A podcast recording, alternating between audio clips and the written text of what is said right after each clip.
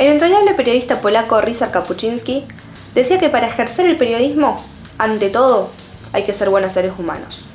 Que las malas personas no pueden ser buenos periodistas y que si se es una buena persona, se puede intentar comprender a los demás, sus intenciones, su fe, sus intereses, sus dificultades y sus tragedias. Esta definición resuena como un eco constante desde hace meses. Al prender la televisión, la radio, entrar a una red social o a notas digitales, me pregunto qué diría Kapuczynski si viera la ética periodística que impera en los medios hegemónicos y en el prime time argentino.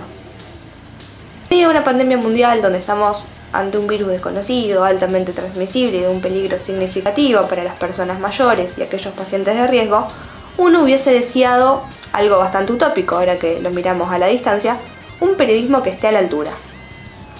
Pero resulta que no. No solo que la responsabilidad a la hora de comunicar e informar en medio de una pandemia brilla por su ausencia en los medios más consumidos del país, sino, y lo que es todavía más grave, es que a sus periodistas parece no importarles ni un poquito y logran su objetivo, que es desviar el eje de lo importante y hacer que no se hable de lo que debería ser primordial. Ante el coronavirus, Viviana Canosa recomendó tomar dióxido de cloro. La Organización Mundial de la Salud y sociedades pediátricas y médicas salieron inmediatamente a desmentir a la comunicadora y a aclarar por vez número 1000, que no hay ningún tipo de prueba de que esta sustancia impida el contagio de COVID-19. Pero por algo decimos que nunca hay que desestimar el poder que tienen los medios de comunicación. A los pocos días de que la periodista emita estas barbaridades por el programa que conduce, en Neuquén murió un nene de 5 años. La causa se intoxicó con dióxido de cloro, la misma sustancia que Canosa recomendó y tomó en vivo. A los pocos días del periodismo, que si le damos a la palabra la importancia que merece, tendríamos que llamarlo un antiperiodismo, volvió a dar la nota.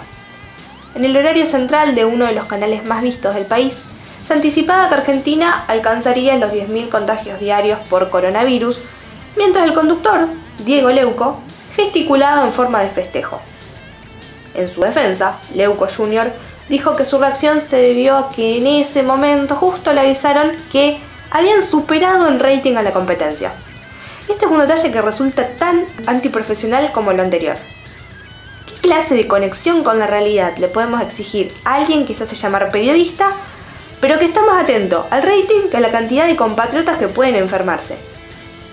En esa misma línea encontramos a Alfredo Leucos, que incitan a las marchas y concentraciones sociales cuando los contagios no paran de crecer, a los Marios Pergolinis, que cuestionan la ley de trabajo y mandan la precarización laboral, a los Luises Novarecios, que permiten de forma impasible que un entrevistado en su programa pueda decir que el año próximo no va a haber elecciones en el país porque se planea un golpe de Estado, así como quien dice buen día.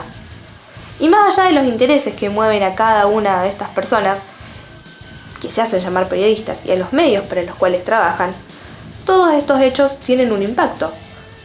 Si bien las redes sociales se llenan de mensajes de repudio ante estos excesos mediáticos, un rechazo que muchas veces toma forma de consumo irónico, se logra cambiar el foco de los temas que sí merecen ser comunicados.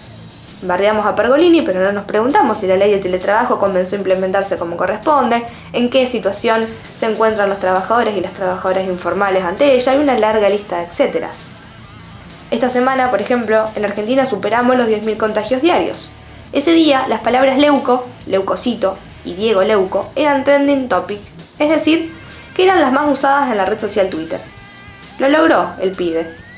Pocos, muy pocos argentinos pudieron comprender que ese número significa que en el país hay 10.000 personas más que están enfermas, 10.000 personas más con riesgo de contagiar a otras y 10.000 familias más que la van a pasar mal. El resto se conformó con imaginar a Leuco Jr. festejando los contagios, quitándole gravedad y desviando la atención de lo importante. Mientras enumero estos actos que el pseudo periodismo argentino cometió en el último mes, vuelvo a pensar en Kapuczynski. Para ser periodistas hay que ser buenas personas, decía. Bien, el último objetivo de este editorial es juzgar moralmente a estos personajes, es importante definir un límite entre la libertad de expresión y el vale todo. Puede que los intereses que guíen a estos tipos a actuar de tal forma sean inimaginables. Pero si para llegar a ellos es necesario minimizar los riesgos de una enfermedad desconocida, fomentar la concentración social cuando recomiendan lo contrario, demostrar al aire que te importa nada la cantidad de enfermos o los laburantes que la están pasando mal en este contexto, me animo a decir que el objetivo bueno no va con sus personas. Y otra vez vuelvo a pensar en Kapuczynski y en que para ser buen periodista es necesario ser buena persona.